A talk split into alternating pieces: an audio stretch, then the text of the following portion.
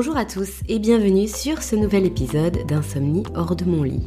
Alors finalement, je vous retrouve un petit peu plus tôt que prévu, euh, seulement une semaine après le dernier épisode au lieu de 15 jours, parce que lorsque je vous ai diffusé l'épisode de la semaine dernière, je me suis rendu compte qu'il y avait un élément que je n'avais pas évoqué et euh, ça me tenait vraiment à cœur d'en parler. Donc ce sera un épisode suite et fin sur les cogitations mentales, euh, en tout cas pour le moment.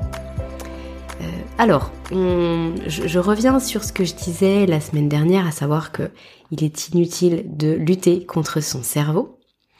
Et par rapport à ça, il y a un point. Un point euh, que je vais formuler de, deux façons différentes. Si on octroie du temps à son cerveau pour le laisser penser euh, bah, à ce à quoi il doit penser, alors il aura moins besoin de penser la nuit. Il y aura moins de cogitation la nuit.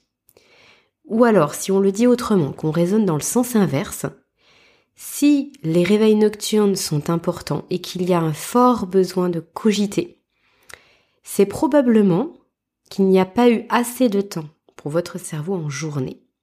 Finalement, que vous ne vous étiez pas retrouvé assez, euh, soit seul, soit avec des personnes avec qui vous vous ressourcez, pour finalement digérer certains problèmes, pour avancer, pour, euh, comment dire, comme dérouler certaines pelotes de laine qui étaient là dans votre cerveau.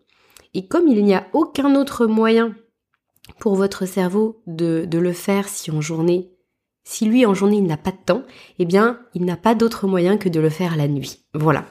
C'est finalement je pourrais presque m'arrêter là pour ce podcast, mais c'est vraiment un point qui me paraissait important de dire à haute voix, même si ça paraît logique. Euh, moi, j'ai pu le constater de nombreuses reprises sur moi-même, et pourtant, je, je me l'étais jamais dit. Enfin, je, me le suis dit il y a quelque temps en arrière, mais vous m'auriez posé la question il y a deux ou trois ans, j'aurais, je l'aurais pas euh, exprimé de cette façon-là. Mais quand euh, j'avais un quotidien qui était trop chargé, que je n'avais pas de calme mental, si j'étais toujours en interaction avec quelqu'un, eh bien, je me rendais compte que j'avais plus de réveils nocturnes. Et si j'avais des réveils nocturnes, ça avait tendance à durer plus longtemps. Alors en même temps, j'avais pas tous les outils que je vous ai présentés la semaine dernière, je, restais juste à penser dans mon lit. Mais il est vrai que même aujourd'hui encore, j'ai plus de réveils nocturnes si je me trouve euh, sans temps pour moi en journée. Alors euh, aujourd'hui, je sais gérer mes réveils nocturnes, mais il n'empêche que c'est plus manifeste. Euh, d'ailleurs, je fais une précision, je me suis rendu compte, en tout cas pour moi-même, que c'était pas forcément très flagrant si j'avais juste une journée, mais s'il y a plusieurs jours qui s'enchaînent, où je n'ai aucun temps avec moi-même, alors euh, je vais avoir besoin de passer ce temps avec moi-même la nuit. Donc à la fois pour trouver des solutions, pour euh, ranger certains souvenirs, pour traiter certaines choses, pour noter certaines choses sur lesquelles je me projette, et eh bien finalement si ce travail-là je le fais pas en journée, il faut que je le fasse la nuit. Donc l'idée, ce n'est pas de faire taire ces cogitations, hein, comme je disais la semaine dernière, d'être en lutte contre son cerveau, ce n'est pas constructif, mais euh, c'est de leur laisser une petite place ou une juste place. Et ce que je fais moi souvent, lorsque je me rends compte que ces cogitations, elles arrivent suite à un manque de temps pour moi-même, c'est qu'en fait, je vais me prendre un vrai temps et je vais pas essayer de trop raccourcir ce temps de nuit. Donc tant pis, la nuit, elle sera, cette nuit-là sera un peu plus courte et c'est ok, je, l'accepte.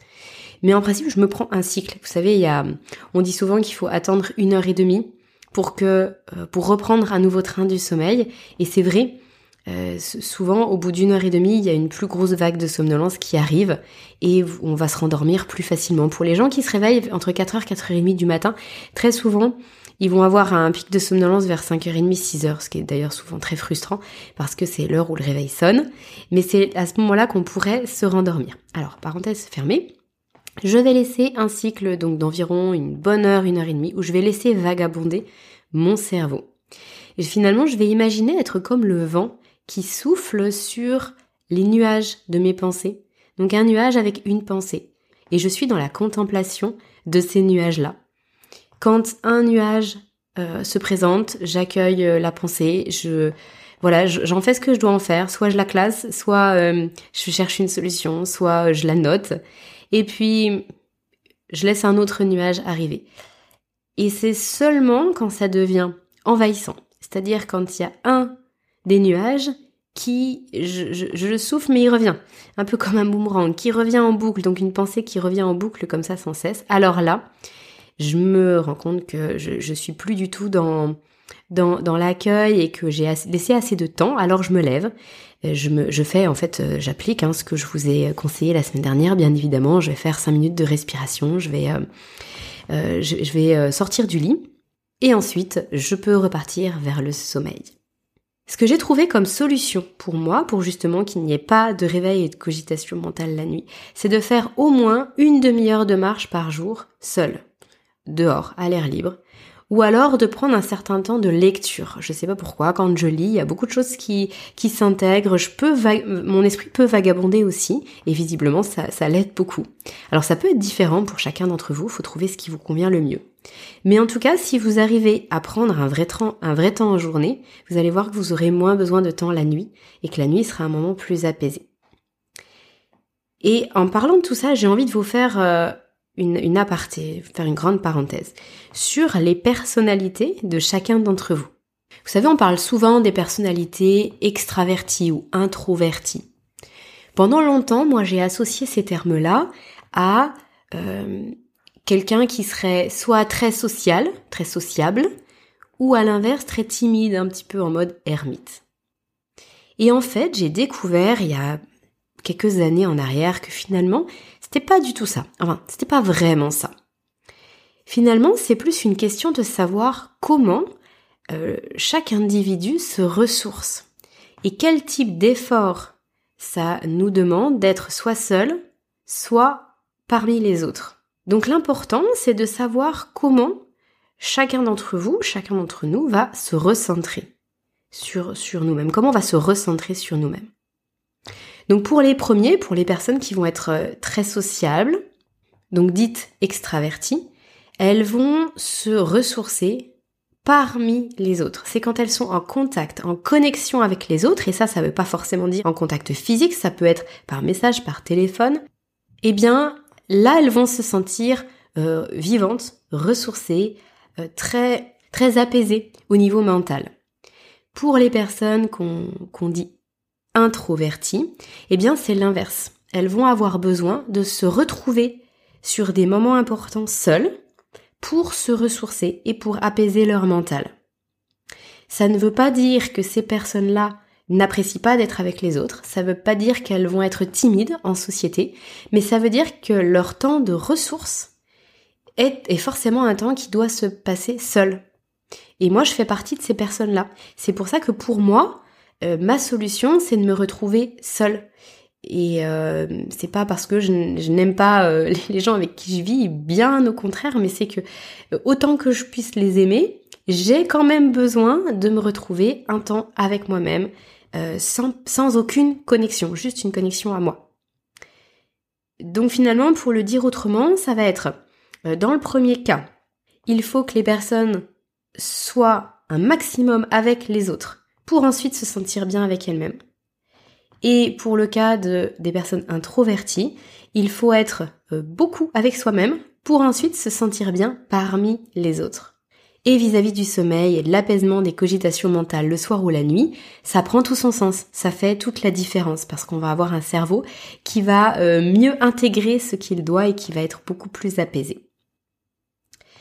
Voilà, cette grande parenthèse étant fermée, eh bien ça clôture euh, toute cette réflexion que je voulais vous partager sur les cogitations mentales du, soir et de la nuit. La semaine prochaine, je vais vous publier un épisode qui sera une nouvelle interview, le premier de, de cette année 2022, avec Béatrice Levinson. C'est un épisode qui est important pour moi parce que J'étais presque émue finalement en interviewant Béatrice parce que c'est vraiment une des personnes qui a fortement contribué à me sortir de l'insomnie chronique, à comprendre comment fonctionnait mon corps, mon sommeil. J'étais tombée sur ses vidéos YouTube et, euh, et j'ai eu un, vraiment un, gros coup de cœur pour, euh, pour tout son travail, pour sa façon d'aborder les choses, euh, vous le verrez, pour son calme, sa, sa, voilà, sa bienveillance. Et puis j'ai de la chance aujourd'hui qu'elle me suive aussi en tant que, thérapeute et qu'elle m'apporte euh, beaucoup de choses euh, pour moi et pour ma famille. Donc la semaine prochaine, je vous laisserai écouter euh, tout ça sur euh, une vaste, enfin de vastes thématiques finalement, puisqu'on va parler des hormones, de l'alimentation, etc. Et dernier point, si vous voulez vous inscrire à la newsletter, je vous mets le lien en bas dans la description. Euh, comme ça, ça vous permet de m'écrire, de me poser aussi vos questions. Et par exemple, pour l'épisode qui suivra, je vais parler notamment des médicaments du sommeil. Et si vous avez des choses très précises à me partager ou des questions à me poser sur ce sujet, en plus de celles que j'ai déjà, que j'ai déjà reçues de votre part, n'hésitez pas, ça ne pourra qu'enrichir le sujet. Il ne me reste qu'à vous souhaiter une très bonne euh, fin de journée et je vous dis à la semaine prochaine. D'ici là, prenez bien soin de vous.